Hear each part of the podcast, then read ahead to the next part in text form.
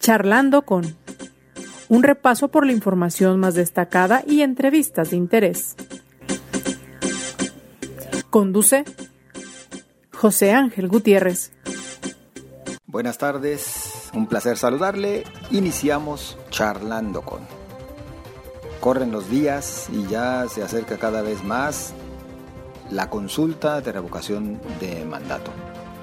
Esta figura de participación ciudadana que se estará aprovechando por parte de quienes la convocaron. ¿Para qué? Bueno, para que se conozca si los ciudadanos, no sabemos cuántos, quieren que el actual presidente permanezca en el cargo por lo que resta de su administración o simplemente ya se retire. Todo bueno a partir de que se pudiese cumplir en principio de cuentas con el 40% de la participación de ciudadanos inscritos en el padrón electoral. Ello para que pudiera ser vinculante o vinculatoria, es decir, para que surta efecto lo que ahí se determine. Pero de este proceso vamos a platicar y para ello estaremos entablando una charla con el delegado presidente del Instituto Nacional Electoral en el estado de Jalisco, el maestro Carlos Manuel Rodríguez Morales. Le invito a usted a que nos acompañe y también le invito a que por lo pronto vayamos a un rápido recorrido por parte de la información más destacada.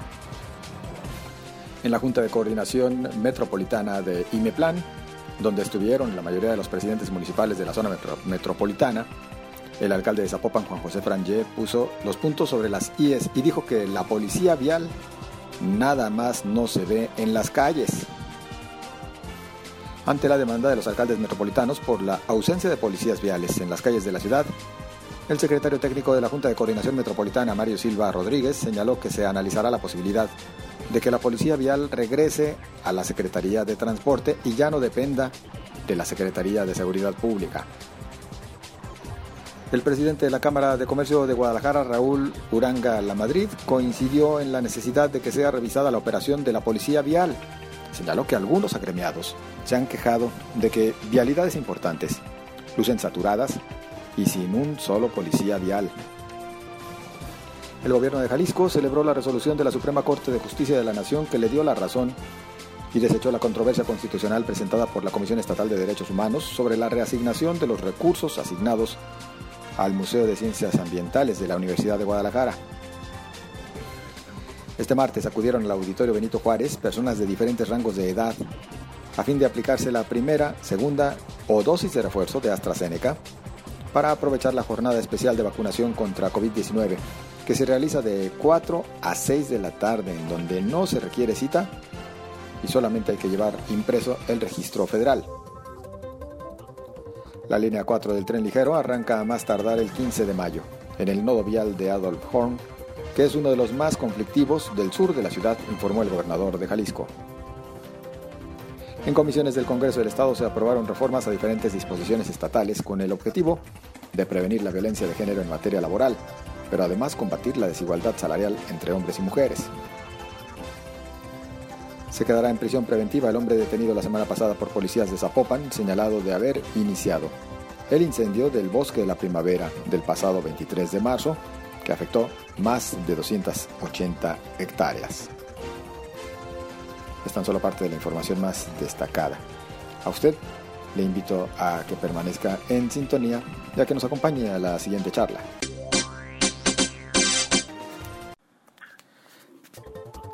prácticamente en la recta final rumbo a este proceso, esta consulta.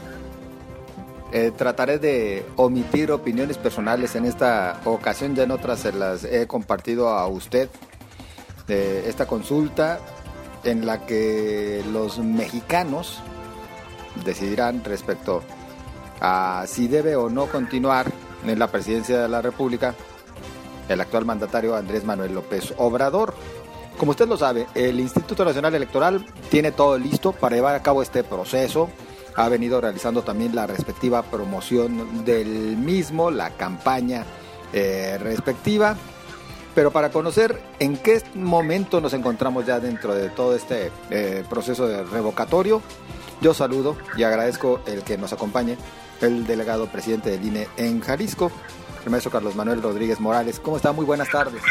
Hola, ¿qué tal, José Ángel? Muy buenas tardes. Qué gusto saludarte, qué gusto saludar a tu auditorio. Maestro, bueno, ¿en qué etapa vamos rumbo a este proceso de revocación? Bueno, estamos ya prácticamente en la, en la antesala de la realización de la jornada de revocación de mandato. Eh, como saben ustedes, este procedimiento de revocación de mandato pues no es otra cosa más que un instrumento de participación solicitado por la ciudadanía para determinar la conclusión anticipada del desempeño del cargo de la persona titular de la presidencia de la República a partir de la pérdida de confianza de acuerdo con lo que establece el artículo 5 de la Ley Federal de Revocación de Mandato. Esto es lo que dice la ley, eh, aunque en la realidad, bueno, eh, nos encontramos que en la boleta se habrán de encontrar eh, prácticamente dos preguntas ahí, que si estás de acuerdo en que al, al presidente de los Estados Unidos mexicanos se le revoque el mandato a partir de la pérdida de confianza o que eh, se mantenga en el ejercicio de su encargo hasta el final del mismo, ¿no? Que es en el 2024. Bueno, eh, por lo que es a la segunda pregunta, pues no tendría ningún problema.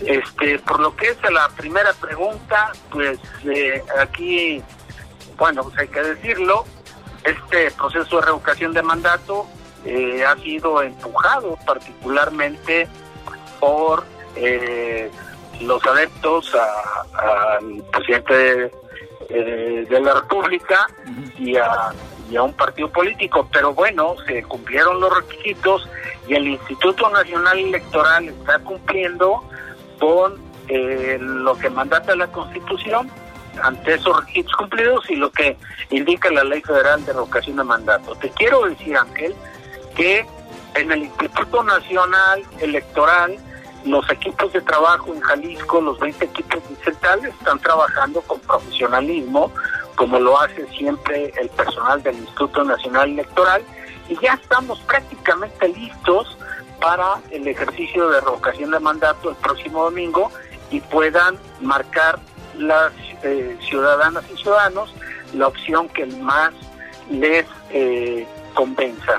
De manera que ya prácticamente tenemos el 100% de las 3.782 mesas directivas de casilla que se habrán de instalar en todo el estado y en el país se van a instalar alrededor de 54.700 mesas directivas de casilla. Y en todas ellas estará garantizada una papeleta eh, para cada una y cada uno de los ciudadanos que eh, en su convicción esté participar el próximo domingo y acudir a su casilla.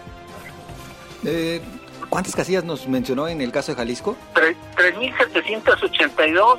Estaríamos hablando, eh, estaríamos hablando de alrededor de más de 11.000 ciudadanas y ciudadanos jaliscienses que estarán ahí en las mesas directivas de casilla.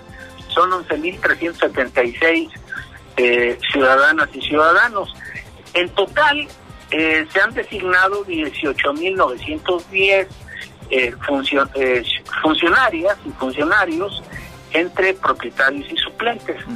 Los propietarios serán 11.376. Por cierto, eh, José Ángel, la verdad desde aquí yo expreso el agradecimiento en nombre del Instituto Nacional Electoral por haber aceptado el nombramiento y ha habido una excelente respuesta y esto lo sentimos como una expresión de apoyo al propio Instituto Nacional Electoral para que cumpla con estas responsabilidades que le asigna la Constitución. Maestro, eh, uno de los principales cuestionamientos que han venido por parte de quienes, bueno, pues se la han pasado así, cuestionando el procedimiento de la autoridad electoral eh, en el marco de este eh, proceso revocatorio, pues ha ido en torno al número de casillas, las poco menos de 4.000 resultan suficientes para el caso de Jalisco.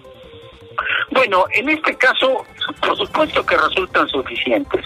En un sistema electoral como el nuestro, en el que hemos acostumbrado a que la institución electoral acerque lo más posible la casilla al domicilio del ciudadano, hoy por eh, razones de carácter económico, recordemos que eh, el Congreso, la Cámara de Diputados, inclusive la propia Secretaría de Hacienda, eh, no aceptaron brindarle recursos al Instituto Nacional Electoral para la realización de esta actividad, como es la obligación que tienen, como es la obligación de empujar este tipo de decisiones al propio eh, al propio representante del Poder Ejecutivo federal en su calidad de jefe de Estado, porque lo que está haciendo el Instituto Nacional Electoral es una función del Estado mexicano. Entonces, esta debe eh, verse fondeada con, con, recursos públicos, pero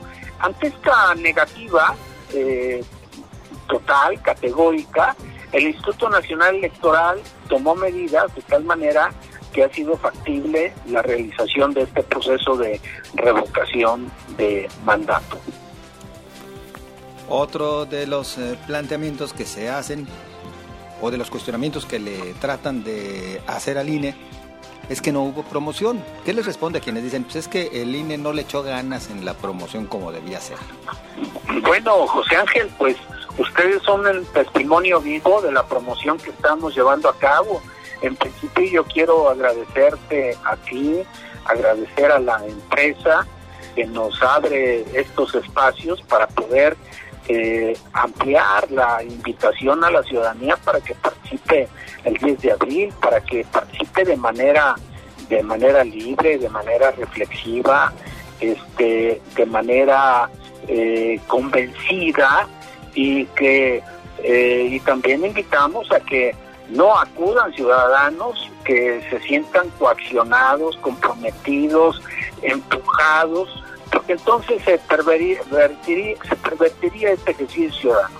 Yo te quiero decir que hay quienes lo dicen, que el INE no ha hecho una difusión este de, para este ejercicio de revocación de mandato, pero te quiero decir que hasta el día 15 eh, de marzo ya había 736.831 spots en radio y televisión este 3.538 en emisoras de radio y este y 468.575 eh, spots spots de radio y 268.256 spots de TV. Esto quiere decir que quien eh, argumenta este tipo de situaciones, pues parece que ni escucha radio ni ve televisión. ¿Por qué? Porque todos somos eh, un testimonio de que estamos escuchando diariamente y a todas horas los spots del Instituto Nacional Electoral relacionados con la revocación de mandato. Y, amplío mi expresión de agradecimiento a todos tus colegas que nos han abierto durante todo este tiempo espacios para poder eh, compartir información sobre la naturaleza de este ejercicio de participación ciudadana. Maestro Carlos Manuel Rodríguez Morales, eh, delegado presidente del INE en Jalisco, ¿se ha cumplido la veda? En realidad se ha cumplido la veda electoral en un proceso que por sí, por nuevo tal vez, o por lo que ustedes gusten y manden, insisto, que de que no iba a emitir opiniones personales en esta ocasión, eh, pues ha sido como que confuso para el ciudadano en general, desde el órgano electoral, desde la autoridad electoral, ¿cómo aprecian este cumplimiento o incumplimiento de, la veda que debía haberse respetado por parte de todos los actores políticos y gubernamentales? Bueno, particularmente yo quiero señalar que funcionarios federales, inclusive en, el, el propio Ejecutivo Federal, pues han mantenido una actitud que la verdad es una actitud retadora ante la institución porque se han venido manifestando cuando no les es permitido por la ley, por las propias reglas que existen para la organización de revocación de mandato, se han venido expresando y han venido accionando, lo cual esto es, esto es indebido, esto eh, se contrapone con el respeto a, las eh, normas jurídicas. Por ahí surgió un decreto, el famoso decretazo, pero la verdad ese decreto no tiene ninguna validez, tan es así que hubo una expresión del Tribunal Electoral del Poder Judicial de, la Federación que, invalida la validez, eh, vamos, invalida este decreto que supuestamente permitía manifestarse a los funcionarios públicos, eh, particularmente de carácter federal. ¿Por qué? Porque eh, es, es muy sencillo de entender eh, quieren modificar las reglas del juego cuando ya el proceso de revocación de mandato está muy avanzado. Esto debió de haber sido con toda, pero con toda la anticipación como lo establece la ley y el cambio de reglas. Esto es como en términos políticos que a mitad del juego el, el, el equipo que tiene pues, las riendas por ahí o se siente más poderoso quiera cambiar las reglas del juego en su favor. Entonces, eh, el INE está cumpliendo, lo está haciendo muy bien, vamos muy bien y ya prácticamente estamos listos para eh, llevar a cabo la jornada del 10 de abril. Maestro, eh, lo que ha sucedido no puede sentar un precedente, pudiese sentar un precedente para próximos procesos electorales no solamente los que se van a realizar este año, sino inclusive rumbo al 2024, es decir, que pues este desaseo, yo creo que sí cabe el término, que, hemos apreciado en el manejo de algunos servidores públicos, se traslade también a otras campañas ya eh, en procesos electorales. Y esto, bueno, la verdad hay que decirlo con toda honestidad, es un mal precedente. Este y la actitud asumida con el tema presupuestal, pues es un, mal precedente para el 2024. Y yo creo que aquí eh, toda la ciudadanía debe mantenerse atenta y creo que todos eh, debemos de, de, exigir que quienes tenemos responsabilidades públicas este pues cumplamos con las normas legales pues sí, por ahí tendríamos que empezar, digo, y más quienes en estos momentos son autoridad. Exactamente, exactamente. Entonces, eh, pues yo creo que eh, es importante reflexionar sobre este, estos asuntos. Claro. Maestro, eh, ¿cuándo ya podrá decirse no se habla más del proceso de revocación? ¿Es igual que en una elección? ¿Cuántos días antes? A ver, es igual que en una elección, ni, ni la emisión de mensajes, ni la celebración de, ni la expresión de resultados de, encuestas. Estamos hablando los eh, tres días anteriores al de la elección. De tal manera que el miércoles previo al de la elección pues, es el último día para manifestaciones, como sucede en, en cada proceso, en cada proceso electoral, tratándose de elecciones constitucionales. El miércoles 6 de abril ya no se puede hablar más al respecto. Bueno, es el último día. Ese es el último. Ya los tres días previos, jueves, viernes y sábado, y ya este eh, a partir de, de la noche, bueno, pues hasta ahí, ¿no? Pero yo te quiero decir que ya el día domingo 10 de abril, ya alrededor de las 10, 10 y media de la noche, vamos a conocer las tendencias de cómo se manifestó la opinión de la ciudadanía en todo, en todo el país. Tendencias ya, digamos, irreversibles, por utilizar esos términos de los procesos. Bueno, por la experiencia nos indica que estos procedimientos de carácter estadístico pues han resultado muy muy acertados, ¿no? Pero eh, te quiero decir que una vez concluido el, la parte del cómputo y escrutinio en las más directivas de casilla, Se publicarán los resultados en el exterior de la mesa directiva de casilla, se armará el paquete y se remitirá al Consejo Distrital y en ese momento en que se reciba cada paquete empezará a realizarse ya el cómputo, de tal manera que pues tendremos cifras importantes y tendremos las tendencias del el conteo rápido que se va a efectuar.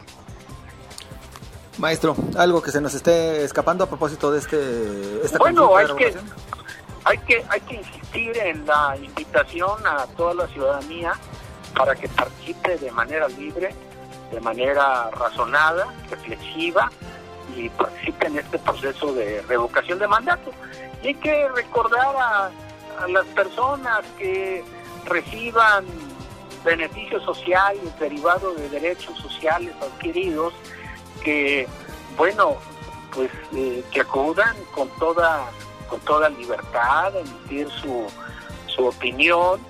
Hay que decirlo que finalmente los beneficios que reciben son eh, beneficios que se los otorga el Estado, nadie en lo particular.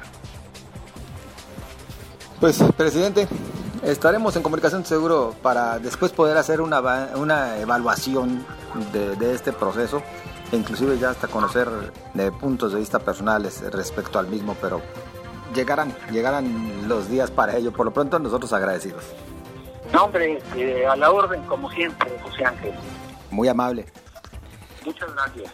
Carlos Manuel Rodríguez eh, Morales es eh, delegado presidente del Instituto Nacional Electoral en Jalisco. Y también nos interesa su opinión. Usted la puede hacer llegar a través de las redes sociales, a sus órdenes en Facebook, José Ángel Gutiérrez, la fanpage, y en Twitter como arroba José Ángel GTZ. A usted le deseo lo mejor. Pásela bien.